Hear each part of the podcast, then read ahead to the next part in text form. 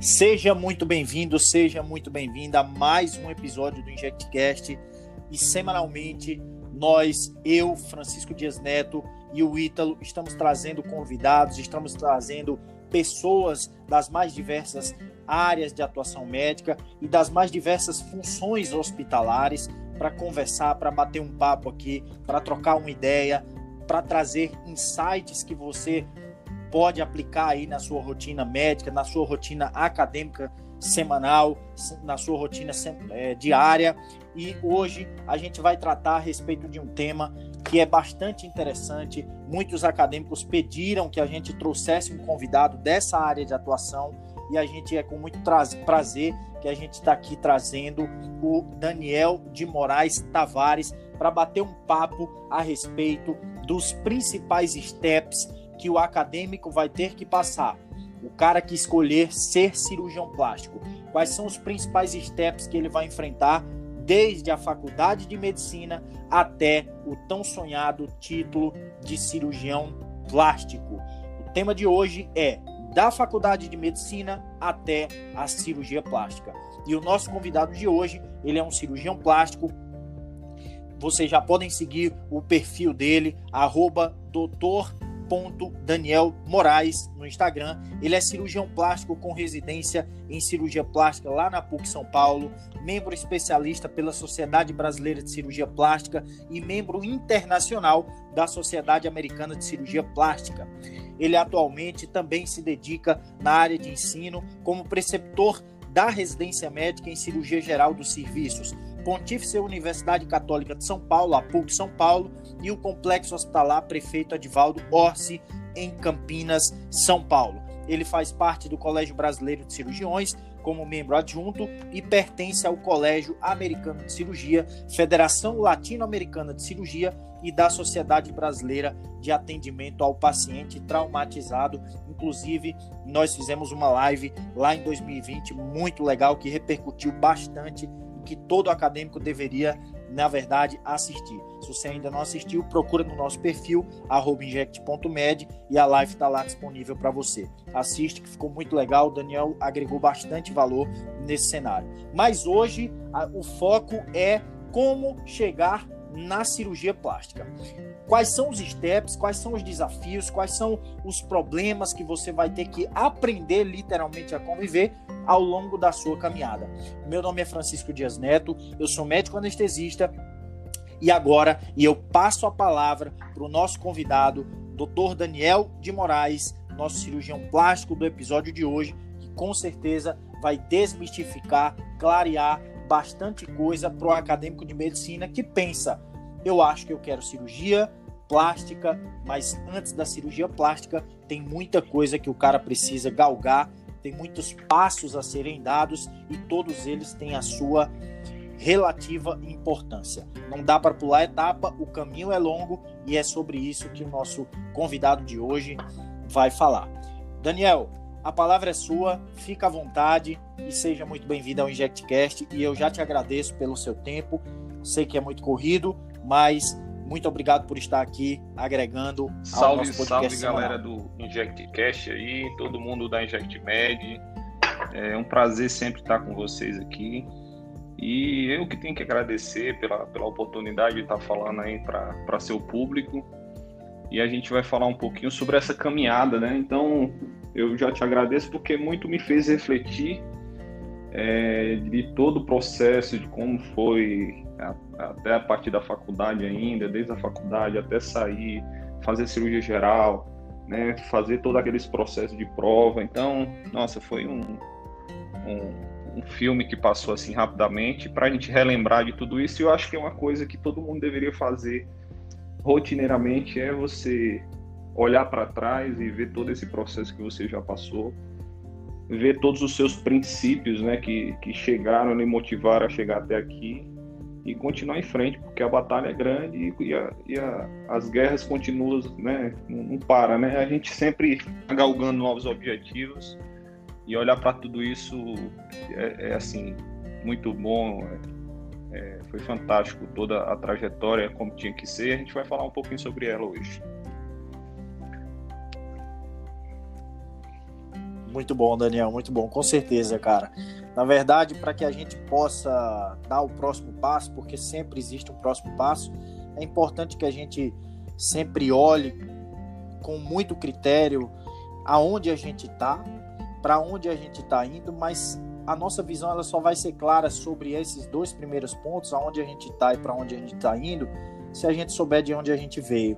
E principalmente se a gente nunca esquecer de onde a gente saiu, de onde a gente começou, porque entre o 8 e o 80 existem muitos outros pontos.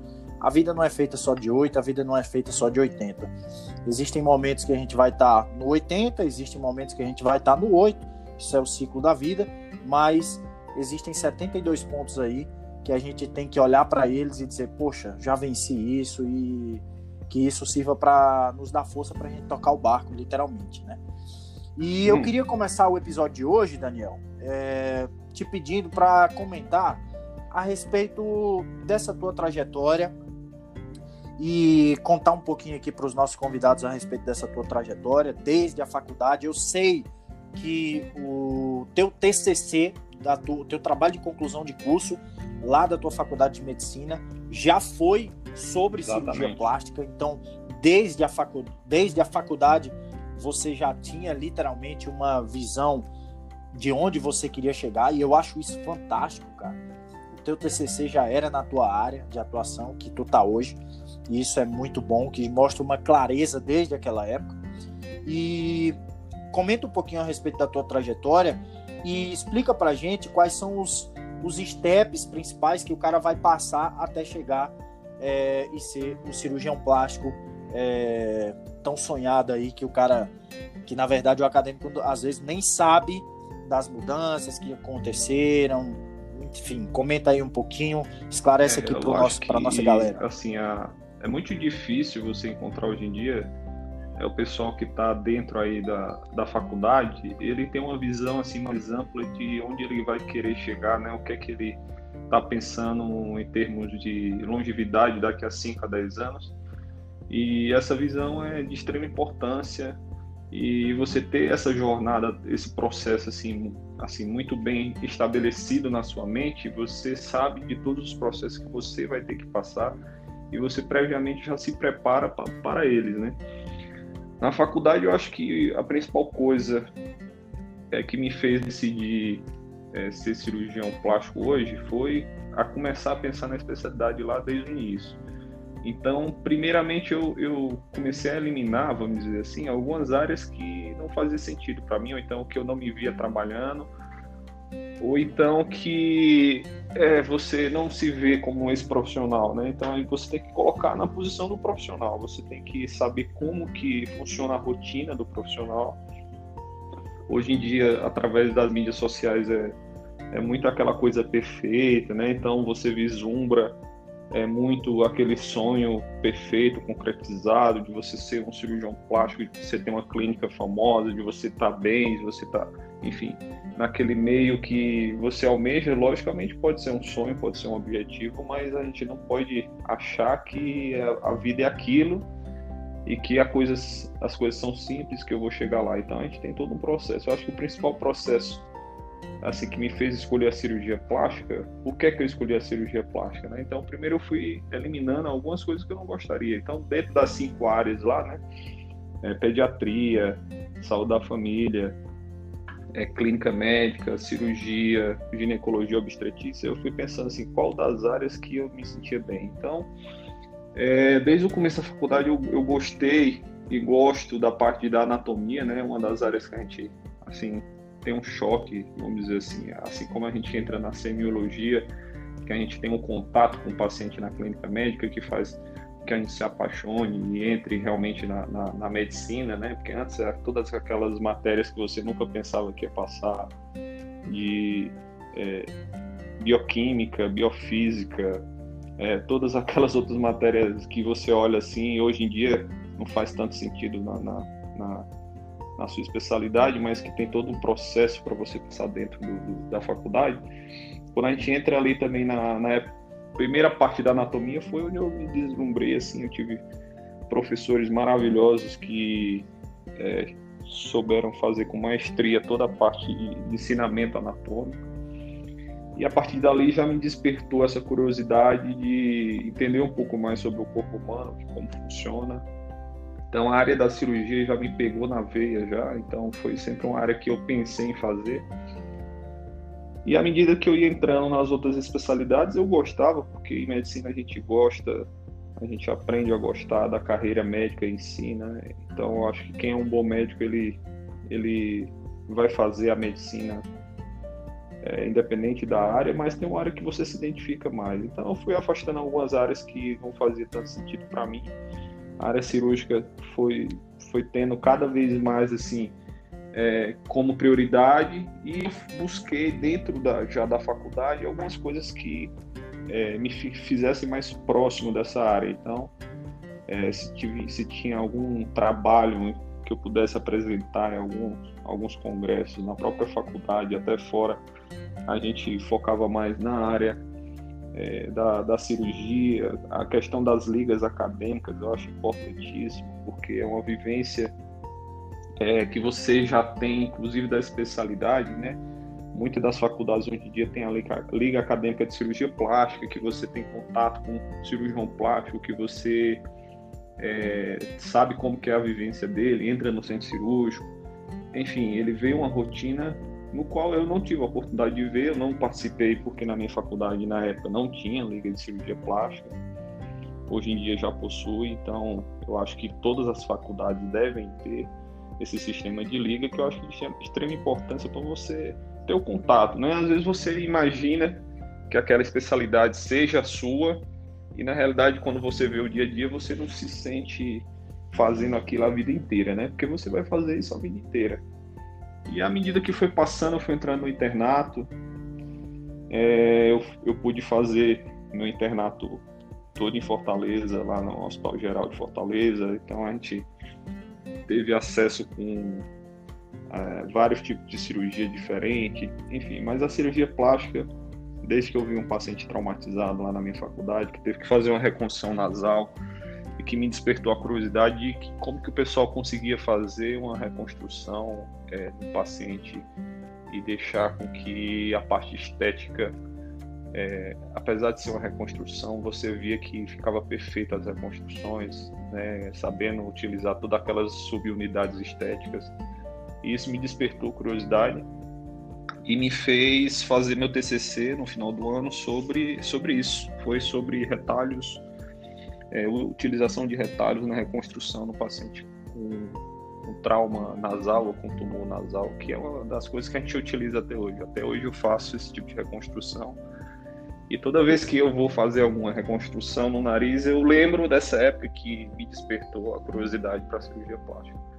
Então, acho que inicialmente é isso, Francisco. Acho que é você afastar aquilo que acho que você não. Você vê assim, ah, eu estou em dúvida, geralmente o pessoal fica em dúvida, ah, eu estou em dúvida em dois, ali em três. Ou seja, certamente ele já afastou outras outras coisas, né? E a partir daquele momento que você tem né, interesse por algumas áreas é você realmente entrar dentro daquela área e ver né, como que seria é, essa especialidade, como que seria a vivência, como que seria o dia a dia, como que são as áreas de atuações e a partir daí você tomar essa decisão.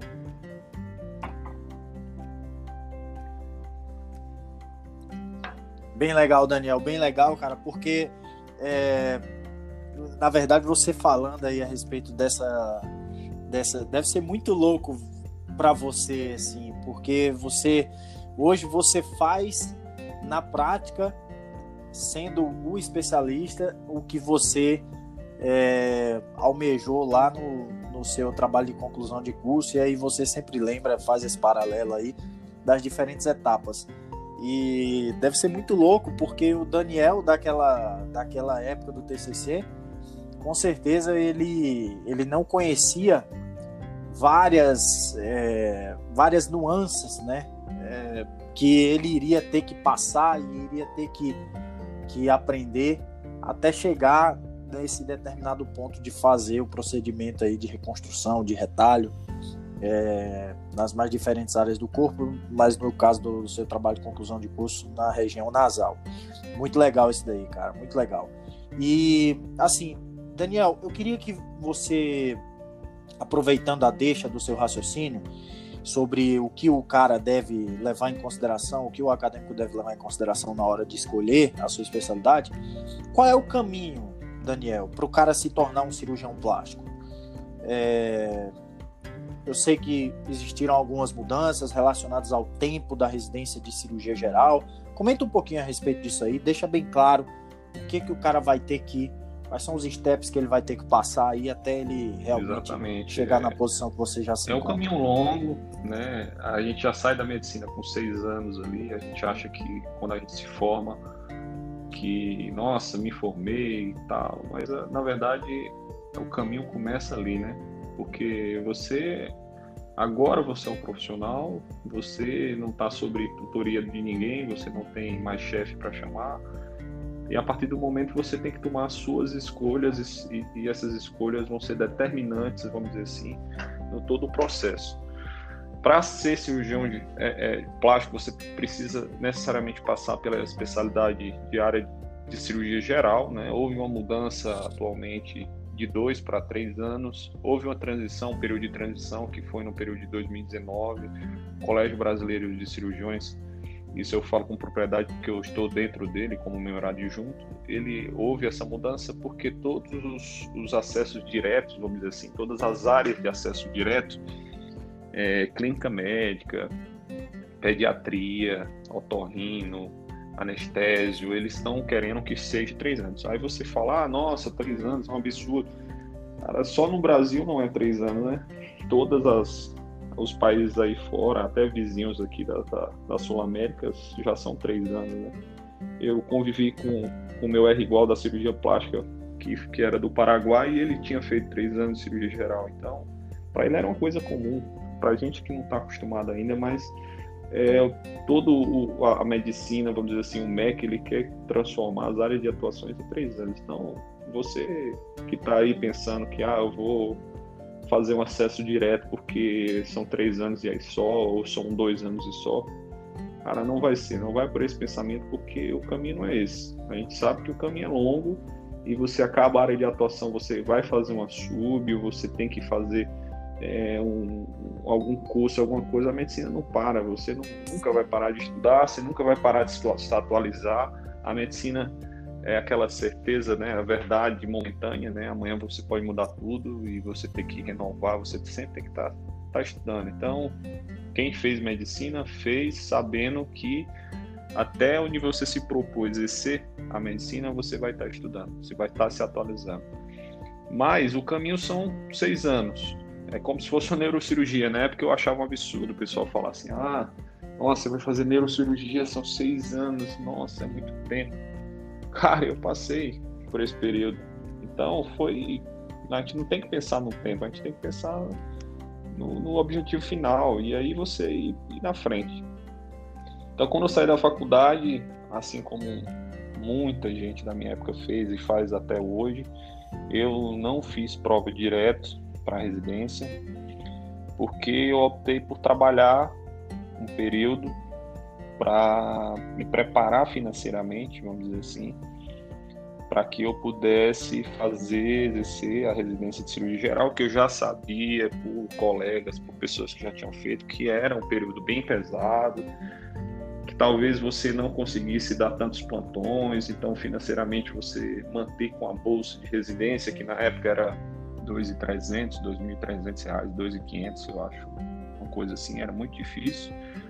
E eu fiz, fiz faculdade na Faculdade de Medicina de Juazeiro, então eu tive a oportunidade de fazer medicina em casa, porque foi a minha, minha cidade, né, natal. Mas é, nas especialidades eu sabia que eu queria o melhor, e a gente se tratando de medicina, não desmerecendo qualquer outras áreas aí, estados, mas eu sabia que São Paulo ele tinha a oportunidade de você exercer a medicina que eu gostaria de ter essa oportunidade de vir, vir para São Paulo. E hoje, é, eu vendo essa minha caminhada, a gente começa a entender todo o processo, porque se você tivesse pensado na especialidade, vamos dizer assim, antes mesmo de entrar na faculdade, talvez o processo tivesse sido diferente, porque hoje em dia as faculdades daqui da região do Sul, você que pretende vir para cá, é, você sofre um certo preconceito, hoje em dia menos, né? Mas você sofre sim um certo preconceito de você vir de fora e aqui tem um, vamos dizer assim, o pessoal que são das grandes faculdades, eles que fizeram faculdade, é, geralmente eles fazem residência no mesmo local, a residência básica e geralmente eles ficam para fazer a especialidade. Então, é aquele cara que fez faculdade e saiu especialista dentro do mesmo processo. Então, eu não tinha essa visão de fazer, por exemplo, uma USP, faculdade na USP, residência de cirurgia geral na USP e plástica na USP. Eu não tinha porque na época que eu fiz faculdade eu queria minha vaga, né? Todo mundo quer uma vaga. Muito concorrido, tudo. E o fato de eu fazer medicina em casa me ajudou porque estar perto da família é muito bom. Acho que para você foi, foi diferente, né? Você teve que sair de casa, todo aquele processo. Então, é, você já tem uma visão talvez diferente desse processo da faculdade.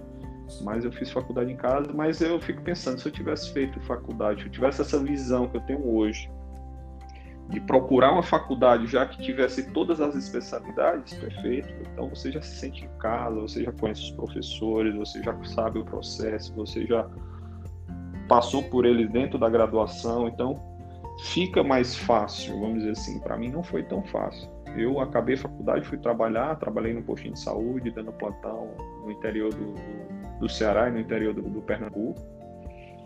E depois de um ano e meio, eu resolvi, fiz aquele cursinho lá preparatório e aí a gente foi decidir fazer a prova. Quando eu fiz prova para cirurgia geral, na época era dois anos ainda, não, não são três como é hoje, mas eu fiz várias provas, saí fazendo várias provas e a maioria delas aqui na região sudeste e a maioria em São Paulo. E eu fiz aquela tão sonhada prova do Sul e São Paulo, que são várias vagas, né? E que você tem opções diversas e, e às vezes você o meu pensamento também era esse. Ah vou fazer uma prova porque são sei lá 150 vagas de cirurgia eu estou concorrendo a 150 uma prova só. Aquela outra faculdade X são 6, 8 vagas eu vou estar concorrendo e o preço é a mesma coisa. Então eu, eu tinha esse pensamento também que é um pensamento errado eu vejo hoje em dia. É, eu vejo assim, ah, você passou na USP, você passou na Unifesp, você passou na Unicamp, você passou nesses grandes aí que, que o pessoal costuma falar. Cara, só passa quem faz prova. Se você não faz prova, você não, não tá concorrendo. E o meu medo era assim, era dois, era um, a concorrência ser de certa forma desleal pela pela pessoal que já estava da casa fazendo a prova, né? Por, por isso que eu falei e também por todo o processo do site Ceará vim fazer prova aqui, porque na maioria dessas outras instituições eram três fases, né? Era a primeira fase escrita, a segunda fase oral, segunda fase prática e a terceira fase era uma entrevista. Então seria três viagens que eu tinha que dar para fazer prova em cada uma delas. E o Sul São Paulo não, era pay buff, era prova, você fazia ali, saiu o gabarito, aí depois você vinha para o famoso leilão para escolher a vaga. Então é, eu fiz essa opção, não sabendo como que funcionava o processo, também não pesquisei, não, não tive referências assim de pessoas que vieram e fizeram cirurgia geral para dizer como que é o processo. Então, você que está pensando em fazer prova e você esse podcast e vários outros que estão vindo aí é de extrema importância para você entender como que é o processo.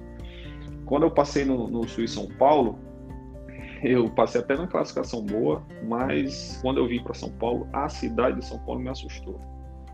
Imagina eu saindo do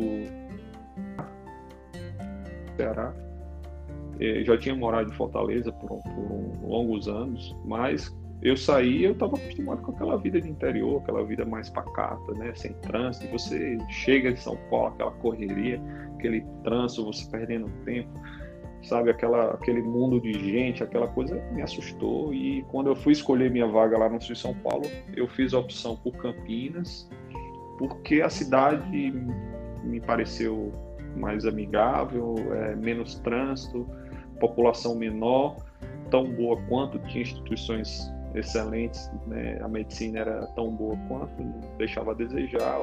Os, os chefes que estavam na, na, na, residência, é, eu pesquisei para saber quem era, de onde eram e tudo, e me pareceu bom e eu fugi de São Paulo. Né? Então, inicialmente eu, eu pensei nisso, mas pensando hoje em dia, se eu tivesse essa vivência que eu tive pensando é, eu tinha feito outras escolhas. Por exemplo, eu tinha feito escolhas diretas mesmo de uma faculdade tipo USP, Paulista, é, Unicamp, Unesp, todas essas faculdades grandes. Por quê? Porque ela te dá um suporte incrível, cara. Assim, é é, realmente são faculdades diferenciadas porque tem toda uma infraestrutura Logicamente tem vários outros hospitais grandes aqui em São Paulo que você vai fazer residência, vai fazer muito bem. Então eu estou falando desse porque eu tive medo de fazer de certa forma. Eu não encarei, né, essa, essas três fases aí. Eu teria feito a quantidade menor de provas e focado em algumas outras é, instituições. Mas a gente faz aquilo que que acho que tá, deve ser seu caminho, né? Meu caminho foi traçado aí. Hoje em dia eu eu olho de uma forma crítica, mas eu sei que para eu chegar onde eu estou hoje, é, a gente traça vários caminhos, mas eu acho que de certa forma ele, ele, a gente já tem um caminho certo aí de acordo com, com, com nossa vida, né? Então tudo teve que acontecer, aconteceu para eu chegar até aqui. Mas se eu pudesse escolher, eu tinha feito todas as escolhas, com certeza. Daniel, é engraçado, cara, porque é, você é, foi desenvolvendo esse raciocínio e as coisas elas vão, vão fluindo aí na sua cabeça, você vai vive, revivendo o processo, mas é, o que, é fazer um comentário, um paralelo assim também com a, com a minha perspectiva, porque a, a tua, a, você compartilhar esse bastidor, digamos, é, mental, psicológico aqui no podcast sobre a escolha e sobre esse processo de tão importante que é que é, é o processo mais importante que é o processo da residência médica não é exagero dizer que o, o médico ele se o, você consegue o CRM depois dos seis anos de faculdade mas você consegue se tornar médico depois de da sua residência médica, se essa for a sua escolha, sem colocar em xeque qualquer outra escolha que, que você também possa fazer. Mas é interessante, cara, e é de uma grandeza compartilhar isso, porque isso abre literalmente a mente de quem está vindo atrás, de quem ainda vai enfrentar esse processo. E eu, pessoal, sou amigo do Daniel já faz alguns anos é, ele tem 10 anos de formado, a gente ficou amigo no finalzinho da faculdade, então a gente tem mais de 10 anos de amizade. E é engraçado porque ele deu esse processo e eu e o, o irmão dele, que é médico oftalmologista pelo Banco de Olhos Sorocaba, inclusive vai gravar aqui um episódio com a gente também falando dos steps para oftalmologia. Nós já tiramos proveito, digamos, dessa, dessa furada de barreira que o Daniel fez nesse processo de vir para São Paulo, porque já estava bem claro também que a gente viria para São Paulo, mas nesse processo de residência médica, e é um tema que, de, das provas de residência médica, é engraçado você olhar para trás com esse olhar crítico, mas assim, é, a gente não pode é, olhar para isso com, com uma perspectiva de, de lástima, de deveria ter feito diferente, até porque você é um excelente profissional, conseguiu uma formação é, muito boa e a, e a formação ela não é somente baseada na, na escola, nas grandes instituições. O, a formação ela é proveniente da perspectiva do residente, do comportamento do residente. Mas eu queria só fazer um paralelo, cara, que é muito engraçado isso, como as coisas, elas, como a gente vai vivendo os processos sem, é, sem saber muitas vezes o que a gente está vivendo. E se a gente não tem a perspectiva de alguém te passar uma experiência já vivida, como por exemplo, na, na época que a gente foi fazer prova, as nossas provas, você já passou essa visão para a gente. Disse: olha só, só passa nas grandes quem faz as provas das grandes. Então, por exemplo, eu, Samuel, é, a gente já prestou prova. Unifesp, USP São Paulo, un, é, Unifesp, USP São Paulo, Unicamp. Ah, mas por quê? Porque o medo, o grande medo, o grande receio que isso coexiste na vida de qualquer pessoa. Não tem quem é ser humano tem medo, tem receio, medo do fracasso, mas só o, o fracasso é apenas um degrau para o sucesso. Ele faz parte da escadinha do sucesso. E de fracasso em fracasso, quanto mais eu fracasso, maior será o meu sucesso se isso bem aplicado, se isso com uma com uma logística, com uma com uma lógica adequada, é lógico. Eu acho que o Mas fracasso aí, só é fracasso, só interrompendo você aí, é quando você diante dele você para, né? Estagna. Você, Exatamente. Quando você, quando você perde alguma batalha e você acha que você fracassou, você só se torna um fracassado quando você desiste da batalha. Então, Exatamente. quando você continua Ex batalhando, cara, vai, vai chegar lá, entendeu? Exatamente. E aí, cara, é engraçado que a gente é, quando eu estava no processo de, só para finalizar esse, esse contexto da residência e passar aí essa visão fantástica aí para os meninos que estão aí na faculdade, cara, é, quando eu fui fazer a, a, o, meu, o meu processo, viver o meu processo das, das provas, eu estudei o ano inteiro junto com o Samuel, minha concorrência saudável, para que a gente chegasse aonde a gente chegou, é, eu estudei o ano inteiro focado lá na Unicamp. Por quê? Porque Campinas é uma cidade encantadora, Campinas é, é mágico, né, cara? Campinas é maravilhoso. E eu disse, cara, não, não quero São Paulo. É, e vamos para Campinas e vamos para Unicamp. E eu resolvi todas as provas e tal. E acabei vivendo a primeira fase, a segunda fase, a, a terceira fase, a entrevista. Fiquei em 25 lugar e chamou até o 16 lugar. E aí eu pensei, cara, eu estudo outro ano, porque eu, eu era o segundo da lista do, do SUS São Paulo, tinha passado no SES Rio, tinha passado segundo lugar no SUS Bahia também, em, em, várias, em Florianópolis. E aí eu pensei, cara, será que eu, eu se eu estudar outro ano, eu consigo uma escola? Eu fico ou eu, ou eu já vivo esse processo, já, já toco o barco para frente. E aí, cara, eu, cruel, eu lembro hein? como hoje.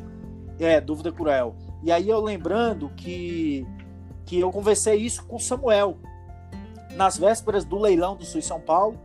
E aí eu peguei e disse assim, Samuel, cara, eu não vou para São Paulo, eu não vou, cara, eu não vou, eu vou estudar outro ano, eu vou fazer outro ano de cursinho, porque, cara, eu senti que se eu estudar outro ano, com certeza eu consigo minha vaga. Faltou, cara, eu não tô lá porque faltou, mas com outro ano, na pegada, eu vou conseguir e tal. E Samuel, cara, não, peraí, tal, tu tá louco, assim. Por quê, cara? Porque é difícil, é uma decisão, são decisões difíceis, difíceis de serem tomadas.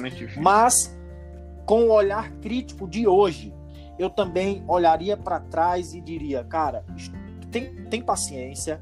Na época, hoje eu tô com 31 anos, eu nem sei quanto é, é 31 menos 7 sei lá quantos anos eu tinha, cara, 25, 24, 25 anos.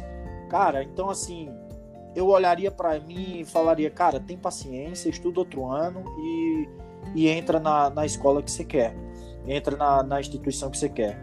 Mas eu não a gente tem que ter muito cuidado porque o neto de hoje é totalmente diferente do neto daquela época. Então eu não posso atribuir os pesos de hoje às medidas daquela época. Mas a gente pode, a gente pode sim, através desse podcast, através de qualquer pessoa que possa mandar um direct para você, mandar um direct para a gente lá no Instagram, perguntando uma opinião, se o cara quer uma opinião a respeito de outra coisa, a gente pode sim compartilhar essa nossa experiência, porque você vai viver essas dúvidas você vai viver esse processo. Não tem receita de então, bolo, né? Cada um vai viver o seu tem. momento, sua vivência, de acordo com a época, de acordo com a prova, enfim. Cada prova é uma familiar, prova. financeiro, tudo. exatamente, cara. São, são muitas coisas que devem ser levadas em consideração, mas o, a mensagem que fica desse, desse lance de residência médica aqui é mire na lua para você pelo menos acertar as estrelas. A gente é, mirando, você mirando em coisas boas, provavelmente você vai conseguir um serviço bom, Exatamente. mesmo que não seja a, a escola, e você vai ser um bom profissional. Eu tenho, eu tenho esse ditado mesmo, porque você fala assim, o que é que é o mais difícil? Eu passar onde? Cara, o mais difícil é você passar na Unifesp, é na USP, é na Unicamp. Cara, mira nela, cara. Mira nela. Logicamente que o processo você vai ter que estudar um pouco sobre como que é aquela prova, como que é o processo, como que são as fases, resolver igual você fez, resolvendo todas as provas anteriores, você vai meio que focar, mas com certeza, se você estudou para passar no melhor, você vai passar em várias outras, que foi o que aconteceu com você aconteceu com várias outras pessoas. E uma dúvida, duas coisas que você falou que, que geram dúvidas, assim, é primeiro, qual prova eu foco, né? Qual que é que eu vou focar? E segundo, que a gente já começou a desconstruir essa ideia de ah, prova direta é a melhor prova porque eu tenho mais vaga, eu quero minha vaga, nem sempre, né? Porque é sua formação que está em jogo. Uma coisa que a gente começou a desconstruir. Outra que você falou, e, e eu vou frisar aqui, residência, quem faz é o residente. Você pode estar em X, Y, Z. Cara, você vai ser bom por aquilo que você vai fazer dentro da instituição. E não é a instituição que vai fazer por você. Você se torna um bom médico a partir do momento que você é um bom aluno, um bom interno, um bom residente, você vai ser um bom especialista. Não ache que você foi um mal ou péssimo aluno, mal ou péssimo interno, mal ou péssimo residente, que você da, noite por o dia você vai ser um bom especialista. Isso um professor meu da graduação já falava. Um bom aluno vai ser um bom interno, um bom interno vai ser um bom residente, um bom residente vai ser um bom especialista. Então, você que tem que fazer a diferença, não é a instituição que vai fazer a diferença. A gente está falando sobre as escolhas, porque é um processo difícil de você chegar e fazer uma escolha. E a gente tenta falar da nossa experiência para que você encontre a sua, o seu caminho. Mas residência quem faz é o residente. Então, eu tive várias outras opções, hoje em dia, olhando, de instituições melhores, vamos dizer assim, mais completa de residência. Eu escolhi para ir para Campinas, para uma instituição menor, mas que me agradou na época, por conta de que eu tive medo de vir para São Paulo, da cidade tudo. Então, assim, a gente vai desconstruindo isso. E outra coisa que eu não fiz, que é de extrema importância, que, por exemplo, o Francisco passou em várias instituições. Cara, vai conhecer, pisa lá dentro, fala com o pessoal lá dentro, fala com os residentes da época, entendeu? Conversa. Eu não fiz isso, cara. Foi um erro meu. Eu deveria ter ido em todas as instituições que eu passei e olhado cada uma delas e falado: eu quero ir para essa. Lógico, pelo filme, pelo que você escutou, pela vivência, pela logística, pela questão financeira, pela questão é, de cidade, enfim, várias, várias vão ser essa que você vai encontrar a sua, mas que vá na instituição, conheça o hospital, entendeu? Converse com os residentes que lá estão, com todos, porque alguns falam, ah, não, vem aí e tal. Converse com vários, com várias pessoas que estão lá dentro, saiba como que funciona, entendeu? E isso é de extrema importância, porque às vezes eu vejo que muita gente ainda faz escolha hoje sem nem pisar na instituição sem nem conhecer. E elas estão abertas. Se você falar, sou médico, pretendo fazer minha residência, eu queria conhecer o serviço, cara, vai na Coreme de cada instituição, fala isso, certamente vai ter uma pessoa para receber. Os residentes são residentes, cara, eles estão dentro do hospital 24 horas, então você sempre vai encontrar um residente lá. Você tem que bater uma ideia com esse cara para saber se esse é seu lugar, se porque o que é que eu vejo também, muita gente entra e desiste. Desiste porque não está preparado, porque não sabe da realidade. E ninguém fala a realidade. Para você ser cirurgião plástico, você vai passar pela cirurgia geral. Cara, ninguém fala do R1. Que falou do R1? Ah, o R1 é puxado, R1... mas cara, ninguém fala que você passa horas e horas sem comer, que você está responsável pelo paciente grave na emergência, que você, na, na maioria das vezes, é um recém-formado, sem muita mão, e você se vê vendido ali em algumas situações. Logicamente que sempre tem um R+, sempre tem um chefe, mas, cara, você é médico. Você tem uma carga horária que, segundo o MEC, Coreme, 60 horas semanais. Na cirurgia geral não existe isso. Não existe carga horária de 60 horas. Na minha época não teve pós-plantão Hoje em dia o pessoal ainda tem mais, ainda é mais tranquilo. Eu vejo que isso tem mudado um pouco, mas na, na minha época não teve pós-plantão. Eu saía do plantão e já emendava na enfermaria. É cansativo, entendeu? E assim, é, todo mundo lhe cobrando, a enfermeira lhe cobra pela prescrição, a técnica lhe cobra pelo curativo, seu chefe lhe cobra por você estar sabendo alguma coisa, então você se sente um inútil, você estudou muito para passar na residência, chega lá você sente que você não sabe de nada de cirurgia. Isso é comum acontecer. Isso vai bater em todo mundo, cara. Você entra na sua primeira cirurgia, o cara pergunta alguma coisa sobre a cirurgia, você não sabe. E você fala, puta, cara, tem que estudar. E cadê o tempo para estudar? Você na R1 emendando enfermaria, centro cirúrgico, plantão, cirurgia letiva, cirurgia de urgência. E aí quando você vê, você chega em casa, só tem, tem, tem para duas coisas, comer e dormir. Então, o que é que você vai escolher? Às vezes eu escolhia dormir do que comer, porque eu estava muito cansado. Às vezes eu já comia, voltava. Então, assim, por isso que o pessoal fala, more do lado da residência, né? Porque você vai chegar mais perto em casa e você vai poder ter pelo menos aquele descanso mais possível assim, ah, são tantas horas, você mora meia hora longe da sua casa, você vai perder meia hora de descanso. Ou quando você não bate o carro no trânsito cansado, né? Então por isso que você tem que morar do lado do hospital. Porque você tem que ter aquela vida. Mas assim, é momentânea. Eu não estou falando isso para assustar. Eu não estou falando isso para desestimular. Estou falando isso para você ter essa realidade. Então você tem que conhecer essa realidade. Entendeu? Você sabe, cara, vai ser cansativo, mas vai ser prazeroso. Cara, não tem nada melhor do que você fazer uma cirurgia que foi você que entrou, você que estava no espaço cirúrgico, você que fez a técnica cirúrgica, entendeu? Você vê o pós-operatório do cara, você vê o cara indo para casa, você vê o cara bem. É prazeroso demais. Mas tem outro lado. Você pega o cara já numa situação complicada, você é um pós-operatório caótico e muitas das vezes o paciente vai óbito. Então você tem que estar preparado para isso, né? Quantos pacientes a gente não perdeu no trauma, paciente jovem? E às vezes eu ficava pensando, será que eu comi alguma bola? Será que eu podia ter feito diferente? Cara, isso mexe com a estrutura psicológica. Então você tem que estar no seu momento, cara. Não, não adianta você entrar na residência com dívida, entendeu? Por isso que eu fiz meu pezinho de meia, preferi passar um tempo trabalhando, ganhando dinheiro, juntando, porque eu sabia que eu ia precisar. Imagina se eu tivesse, como muitos fazem, ah, recém-formado, é, vou comprar carro, vou comprar apartamento, vou comprar isso, porque você tem acesso a, a, uma questão financeira melhor. Não julgando quem faz assim, mas eu acho que entrar na residência com conta, cara, você vai, além da residência, você vai ter que dar plantão fora você consegue dar plantão fora. Não estou dizendo que você não consegue, não. Você vai conseguir. Algumas instituições até perguntar: ah, você sobrevive com a bolsa? Tão famosa pergunta lá, né? Quando você vai para a entrevista. Uhum. Você sobrevive com essa bolsa aqui ou você acha que você vai ter que dar plantão fora? Porque o pessoal quer saber se você vai estar 100% para a residência ou se você não, eu vou ter que dar plantão porque eu tenho que pagar a conta do meu carro, do meu apartamento, sei lá, do que, que você comprou aí, né?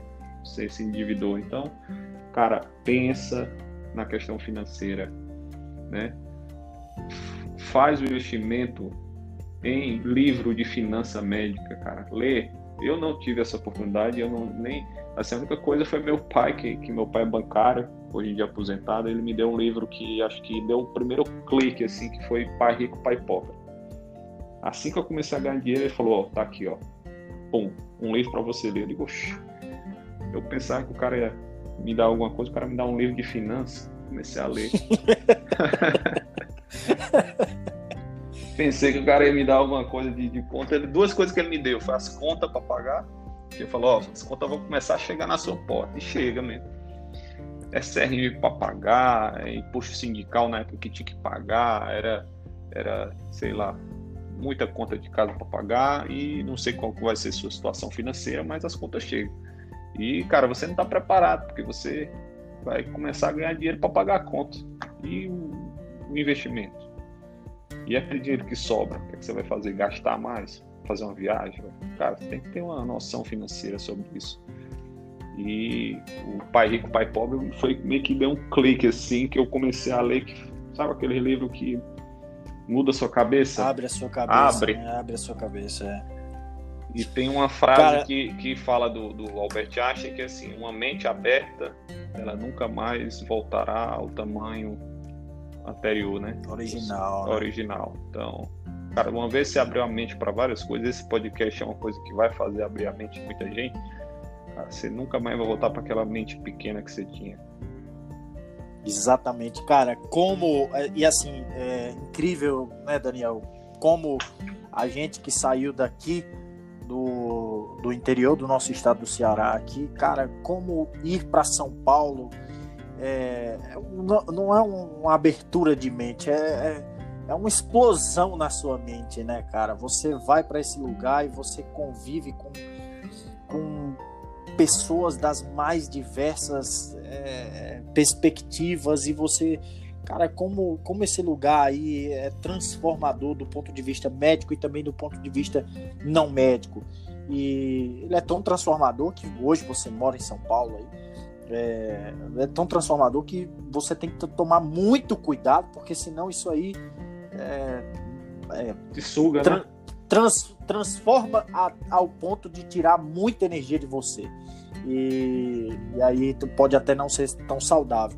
Mas assim, cara, é, literalmente esse é o objetivo da nossa segunda temporada. Quando eu te convidei, eu sabia que você ia conseguir chegar lá, porque é, compartilhar experiência, cara, ensinar é cuidar do outro. Agora, quando você compartilha uma experiência, você não está só cuidando do outro, você está é, literalmente é, através do, daquilo que você viveu, você está dando uma oportunidade para o outro refletir de maneira mais profunda, porque vir aqui falar a respeito do caminho até a cirurgia plástica, ah, tudo bem, mas isso aí o cara acha no Google. Agora, a sua história, a sua perspectiva, cara, isso daí ninguém acha em lugar nenhum, a não ser que você tenha a grandeza de compartilhar com outra pessoa. E eu te agradeço, cara, porque assim, esse bate-papo eu tô fazendo com vários convidados e tem sido assim engrandecedor até para mim. Cada episódio do InjectCast nessa segunda temporada eu estou aprendendo literalmente, cara. Tem sacadas que eu escuto que encaixam perfeitamente na minha própria etapa de vida, complementam alguma percepção sobre aquilo que eu já vivi. E, cara, fantástico, muito bom. E eu tenho certeza que, assim como a live lá do, do nosso Instagram, esse episódio aqui, é, o acadêmico de medicina, principalmente o cara que tá pensando, vou fazer cirurgia geral, e independente, e, e principalmente pro cara que pensa em fazer ali a cirurgia plástica, esse cara ele tem que escutar esse episódio e eu, eu vou fazer o possível para que esse episódio chegue no, mai, no maior número de pessoas possível. Eu te agradeço literalmente por isso. Daniel, agora sim, ó, ficou muito claro eu ia te fazer essa pergunta. Qual foi a etapa mais difícil, né, que o acadêmico poderia se preparar previamente? E assim, ficou muito claro aí pelo que você falou, que é realmente a residência de cirurgia geral e principalmente o R1 de cirurgia geral. É, e se você quiser comentar alguma coisa a mais a respeito disso, ah, fica à vontade. Mas eu queria te falar, eu queria que você finalizasse o nosso episódio de hoje é, fazendo uma reflexão a respeito do seguinte ponto. Porque a medicina, a gente passa pelo ciclo básico, a gente investe todo aquele tempo. Você falou da biofísica, cara. Meu irmão, eu, foi um choque lembrar que a gente cursou uma cadeira chamada biofísica.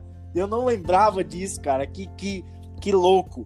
E a gente investe tanto tempo nessa perspectiva do ciclo básico e tempo que poderia, ao meu ver, ser investido. É, não é ignorar essas coisas, mas ser investido em coisas que são realmente importantes quando o cara sai ali da faculdade. Mas enfim, isso aí é tema para outro episódio. Mas eu quero e aí o cara passa pelo ciclo básico, chega ali na semiologia, vai se apaixonando, vai se envolvendo, vai descobrindo o que é a medicina de verdade, e aí chega no internato, putz, aí o cara se depara com a cadeira de clínica cirúrgica e o cara se depara com o rodízio de cirurgia geral. Não, isso daí é chocante, porque, cara, é magnífico, é ali é medicina ao vivo e a cores, é medicina em tempo real, é, onde você vê o cara resolvendo o problema, porque o cirurgião é o cara que literalmente resolve o problema, é a linha final do paciente, em grande parte das vezes. É, e aí a cirurgia é encantadora, mas é, uma coisa é viver esse processo na figura do médico, do, do interno de medicina, que não tem a responsabilidade, que tem responsabilidade sim, mas, cara, comparado ao R1 de cirurgia, que pode ser a realidade dele já no ano que vem, o cara dorme sextanista, acorda com CRM e passa na residência de cara, vai para residência e aí de repente está lá diante de cobrança literal, verdadeira, enfermeira, é, que nem você falou, te cobrando a prescrição e tal. E, cara, ela não tem. Ela tá fazendo o serviço dela, não tá preocupada. Ah, o bichinho saiu da faculdade agora. Ninguém tem nada a ver com isso, meu amigo. Se adapte. Vire camaleão e se adapte. Porque o pau vai. O pau tá quebrando e ninguém tem. Ninguém. É, o bonde não vai esperar o seu tempo. E assim, eu queria que você deixasse bem claro que outros tipos de de pontos, o cara que pensa em ser cirurgião plástico e automaticamente vai ter que passar por toda essa caminhada de seis anos. Que tipo de outros pontos relacionados à sua personalidade, relacionados à sua mentalidade, relacionados a também isso tem relação direta com o seu com sua perspectiva de estilo de vida, com sua perspectiva de tempo em relação a familiar, com o grau de relacionamento relacionado a, a com, com a profundidade da relação médico-paciente que você gostaria de gosta de ter. É, cara, comenta um pouquinho, porque a gente se encanta com a cirurgia geral na, na faculdade de medicina, e isso é totalmente natural, e por muitas vezes você diz assim, cara, você é cirurgião, eu me dou super bem, eu tô gostando de suturar, tá sendo massa e tal. Mas aí o cara. Essa, desse, esse nível de avaliação faz parte, mas ela tem que ser um pouco mais profunda. Não pode ser só essa superficialidade. O cara tem que levar em consideração. Ah, beleza, eu gostei de suturar pra caramba, legal pra caramba, o cirurgião, a TLS, blá blá blá blá blá blá. Mas Vamos ver aqui, ó. O cara chegou 5 horas da manhã e ele tá saindo 23 horas do hospital. Beleza, isso é temporário. Mas eu dou conta de viver isso mesmo de forma temporária? E depois, cirurgião plástico. Caramba, concorrido pra caramba, mais três anos. Vou voltar a CR1 lá no meu R3 de cirurgia plástica.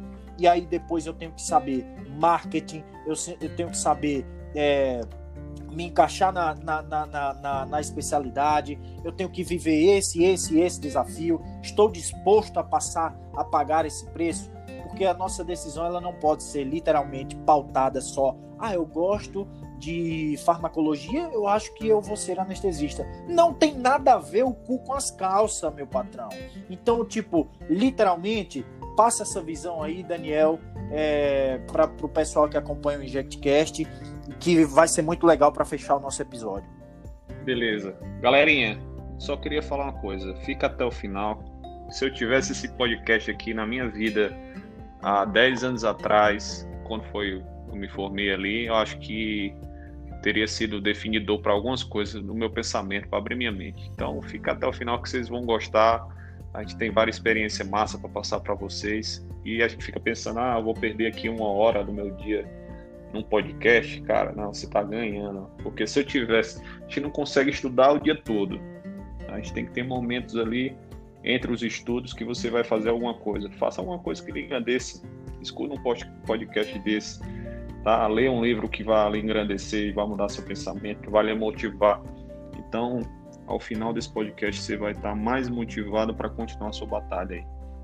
Então, assim, é, você falou muita coisa aí sobre a residência de cirurgia geral, sobre é, como que você tem que estar preparado emocionalmente é, e, e, assim acho que é mais a cabeça mesmo. Eu vi muita gente desistindo da residência porque hoje eu estou naquele lado de ser preceptor da residência, então eu estou na parte do ensino lá com os meninos e eu percebo quando quando o residente está cansado, quando o residente não está afim, quando o residente está para desistir.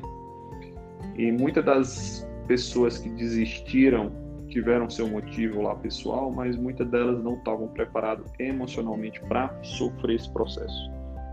E algumas delas, lógico, não viram ou não se encaixaram como cirurgia geral, como aquilo que eles, que eles queriam fazer. e aquele aquela escolha que você já deveria tomar na faculdade de estar tá seguindo os passos ou então poder conhecer como que funciona a vida de um cirurgião, como que funciona a vida do residente, esse passo você às vezes pulou e você se dá, entra de cara, como você falou, pega o carimbo e vai para a residência, chega lá e você se depara com várias outras questões que você nunca pensou que fosse passar. Então, uma maneira de você não evitar, mas você se preparar, até psicologicamente, é você poder conhecer o local onde você vai estar, poder conhecer como que é o processo, como que é a jornada. E logicamente vai ser corrido, vai, mas olha, acho que assim, o que foi que me ajudou a passar por esse processo? Que aí foi uma pergunta que você fez aí, qual, qual era o insight que eu, que eu deveria dar? Uma, uma das coisas é saber que você nunca está sozinho. Apesar do, do moído ali, cara, sempre vai ter, primeiro, colegas ao seu lado. Eu digo colegas porque muitos deles foram colegas e alguns foram amigos mesmo, assim, amizade verdadeira. E alguns estão ali para ser colega, ser um colega de profissão. Mas eu afirmo que aqueles colegas que viraram amigos mesmo da residência foram os que mais me ajudaram. Porque você não vai estar só, você precisa de ajuda em vários outros momentos. Ajuda para ver um paciente, ajuda para segurar um pouco ali a hora. Cara, não vou conseguir chegar, segura aí para mim, vê esse paciente para mim. Então, assim, não encarar a residência como um processo chato, um processo é, e como o seu R igual R mais, como aquela pessoa que vai estar tá ali para piorar a sua situação e não. Você tem eles ali para melhorar. Então, muita coisa eu aprendi com, com os R+, muita coisa, muita coisa de vivência, muita coisa de como funcionava o serviço que me ajudaram. E eu pude ter muitos amigos na residência. E hoje até eu digo que eu tenho muitos amigos na, dos próprios residentes. Eu fico muito próximo dos residentes porque eu, eu passei por isso. Eu sei o que eles estão passando. E fica muito melhor o convívio. Cara, você vai precisar de alguém uma hora na vida lá e, e se outra pessoa precisar de você, esteja ali disposta e acho que isso vai gerando uma coisa mais responsável, porque a gente esquece das coisas. É muita coisa para fazer. E você vai esquecer de alguma. Você vai comer bola em algum momento, você vai esquecer de alguma coisa. E, cara, é normal, é natural, a gente não é perfeito, a gente vai errar. A hora de errar é na residência mesmo. Mas existe aquela pessoa que erra e desmotiva, e existe aquela pessoa que erra e aprende. E esse é o aprendizado na residência. Você vai estar ali, muitos erros vão acontecer e você tem que ter essa mente aberta para que, nossa, eu vou errar, mas eu vou errar querendo acertar.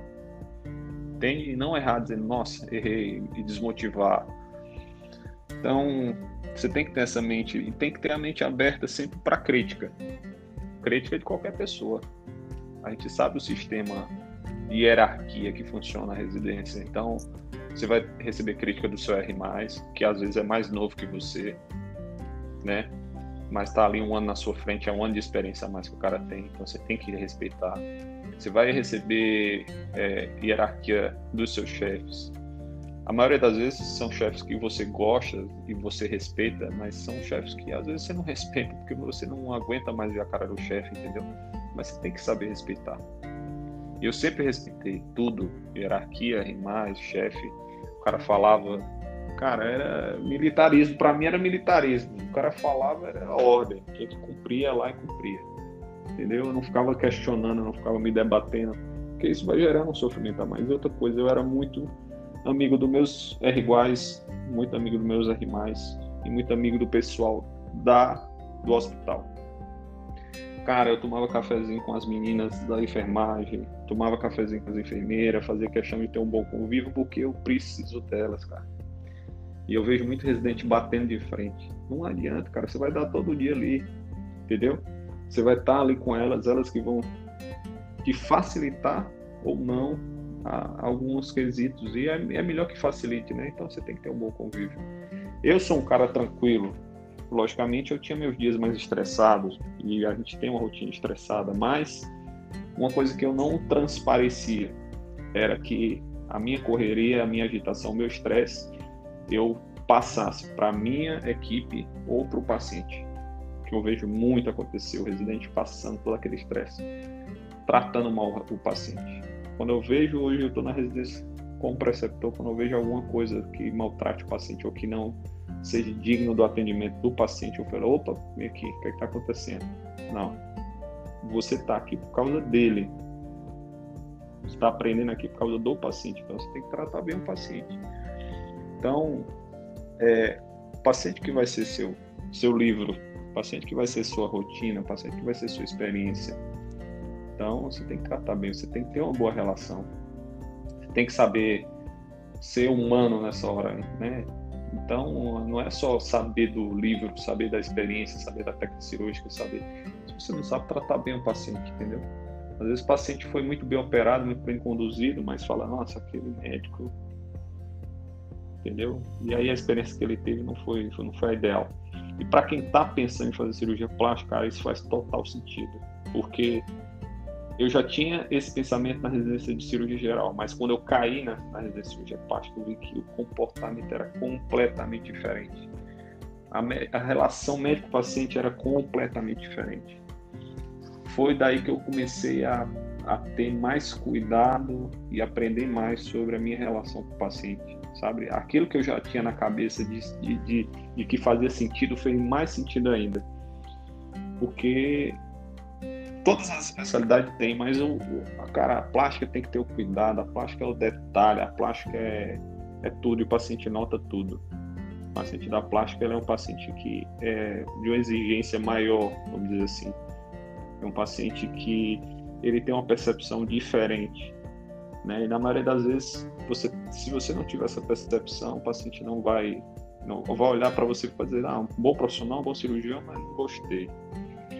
E hoje em dia, quantos cirurgiões plásticos tem? Até você que está escutando aí, até você se formar, qual vai ser seu diferencial? Operar bem? Ter feito uma boa residência? Quantos não fazem? Quantos não estão aí? Qual que é o seu diferencial? O seu diferencial, cara, é o modo como você vai ter com o paciente. Se você tem uma boa relação médico-paciente, é, vamos dizer assim, você já tem boa parte de uma, de uma formação aí que é importantíssima. Mas para chegar na cirurgia plástica, você tem que passar na residência, né? Então, um ponto que você perguntou aí, como que, que é esse processo e tal, concorridíssimo, então, assim, vamos entrar um pouco sobre o processo de entrar na cirurgia plástica. Lógico, você passou pela cirurgia geral, você concluiu lá a cirurgia geral com êxito, né? É, você tem a tão sonhada lá é, apresentação do TCC para quem teve, eu tive também, tive na faculdade, tive na cirurgia geral. Então, você apresenta o TCC da noite para o dia, você se torna cirurgião. Mas tem todas as provas de cirurgia plástica. O local que eu fiz cirurgia geral não tinha cirurgia plástica. E aquela velha história de que se você faz um local que você tem cirurgia plástica, você já vai acompanhando, o chefe já te conhece, já sabe que tu é um bom residente, sabe que tu demonstrou serviço, e o cara vai querer aquele residente para no serviço dele. Quem não vai querer um residente bom no seu serviço? Que vai conduzir o paciente, conduzir sem nenhum problema toda a parte da residência, porque são três anos, né? E você sai do R1 achando que no R2, assim, ah, nossa, R2 melhorou porque tem um R1 que tomou o meu lugar aqui e tá sofrendo lá. Mas quando você cai no R1 da plástica, cara, que é o R3, você volta a ser R1 de novo, só que da especialidade. Então você vai passar a preencher todos os papéis, você vai estar. Tá, vai, vai fazer tudo aquilo que você fazia no R1, só que na sua especialidade. Então, muita gente às vezes não está preparado dizer assim, nossa, agora eu entrei na residência, passei, cheguei lá, e, não, como assim eu vou ter que preencher papel? Como assim eu vou ter que internar o paciente? Como assim eu vou ter que voltar para olhar uma prescrição? Como assim? Cara, vai sim, vai sim, porque é isso. É o R3, o R3 é isso. O R3 é a base, né? É igual a casa. O R3 é a sapata, é a base ali. Se o R3 não tiver com, com, com tudo estabelecido, a casa vai cair, a casa caindo, você vai sofrer mais. Então, tem que estar tá tudo com a cabeça no lugar, porque às vezes você passa, nossa, passei na cirurgia plástica, agora sou o supra-sumo do supra-sumo, né? Não, não é, cara. Você é residente ainda, você está aprendendo ainda, você tem muita coisa para aprender. E o processo para passar na cirurgia plástica está cada vez mais difícil. Por quê? Porque a nossa sociedade, a Sociedade Brasileira de Cirurgia Plástica, é, não tem o interesse de aumentar as vagas de residência, porque a especialidade está hoje num, num nível de especialista, quantidade de especialista por habitantes, já com concorrência muito alta, então começa a, a pessoa se preocupar por demanda de mercado, toda aquela questão.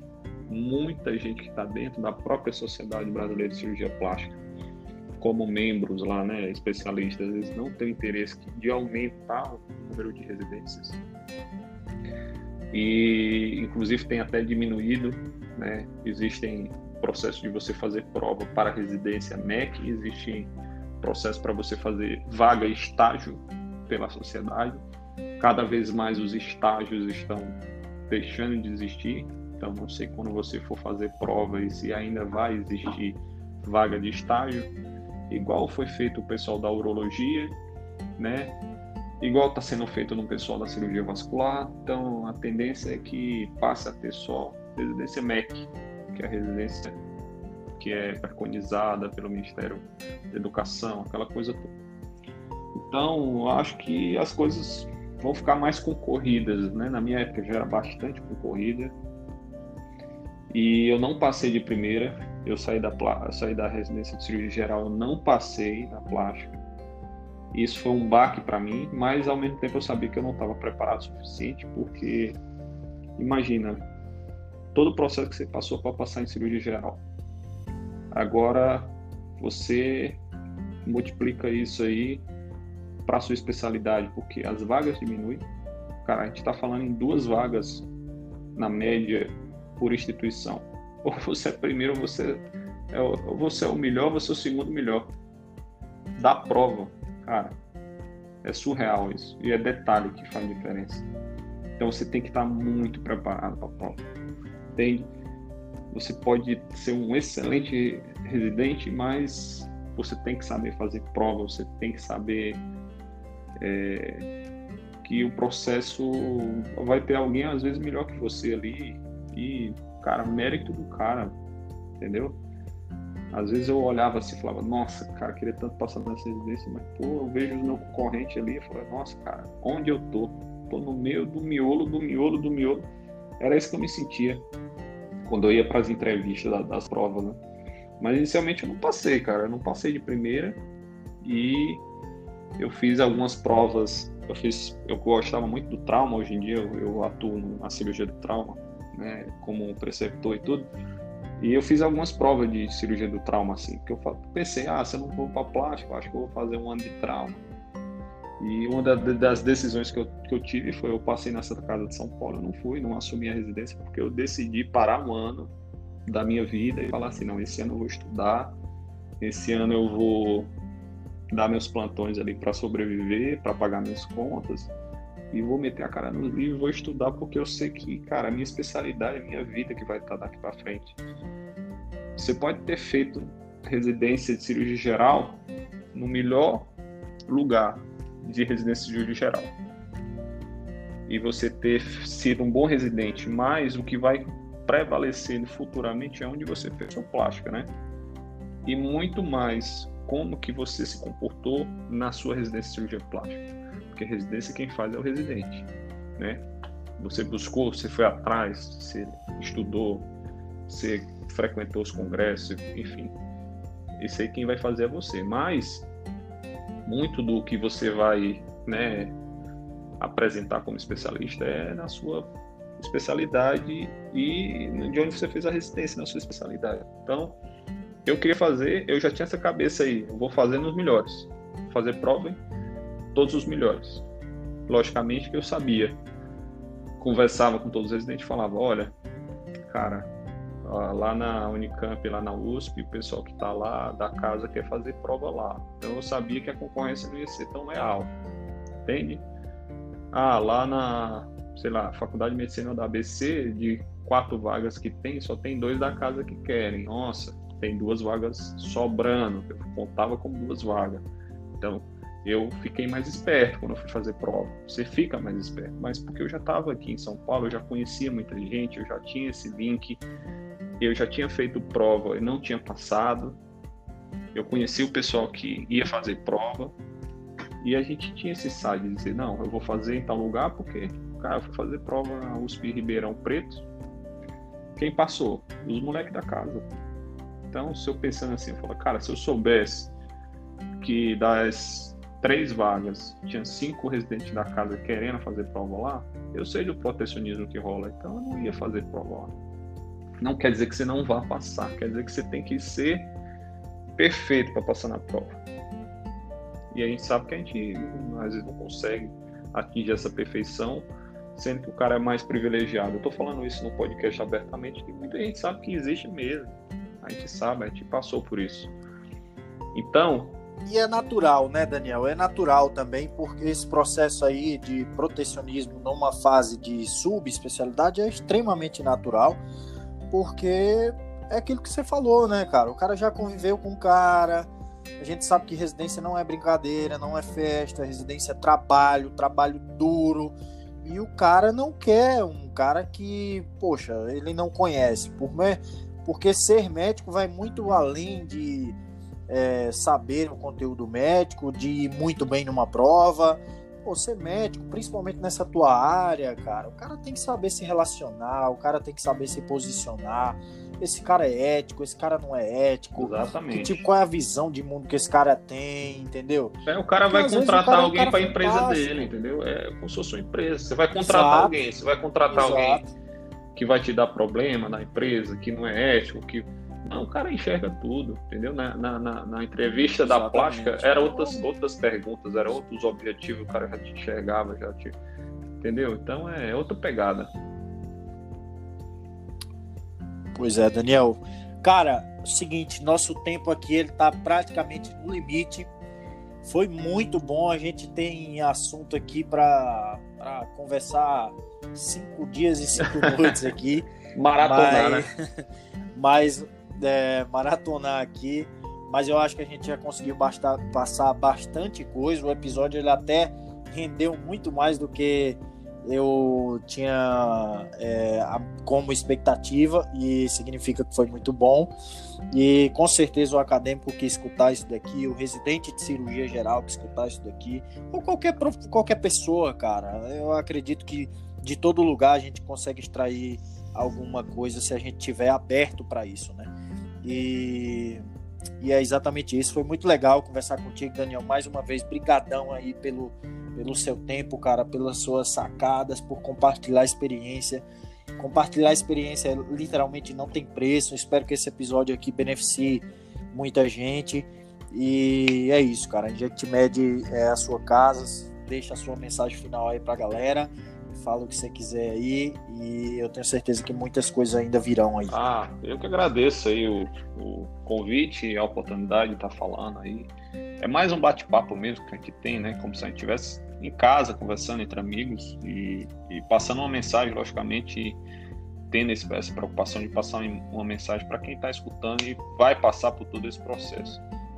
Acho que se eu tivesse uma mensagem assim para falar e para para motivar o pessoal que está aí, a primeira é, cara, tenha clareza naquilo que você quer na vida, né? Clareza de onde você quer chegar, é, nos seus objetivos, né? Você tem clar...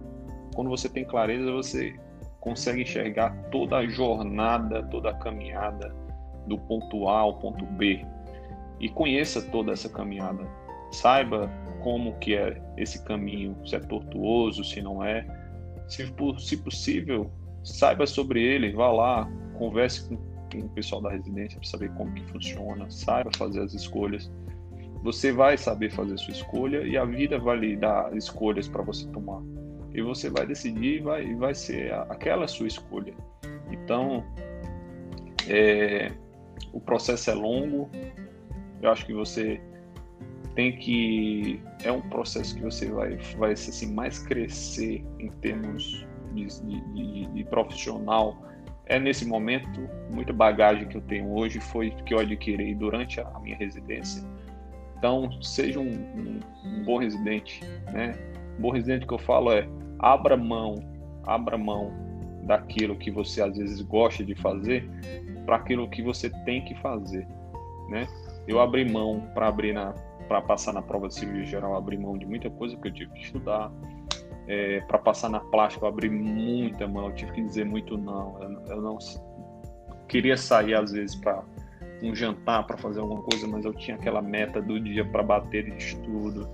Então, esse foco. Saiba que você está é, negando hoje para dizer sim daqui a alguns anos e você vai dizer sim dizendo assim: nossa, cara, dizer não naquele dia foi importante. Me programar para isso foi importante. E por último, acho que a questão psicológica e financeira, né? Você tem que saber lidar com a parte financeira para você passar por todo esse processo de uma maneira mais tranquila e psicologicamente de você ter uma mente preparada para que é, você atinja seu objetivo é, e, e passe por todo esse processo e faça igual a gente está fazendo hoje, um podcast entre amigos, conversando de toda essa trajetória e de como foi bom nossas escolhas, né? Isso aí, Daniel. Muito bom, cara, muito bom.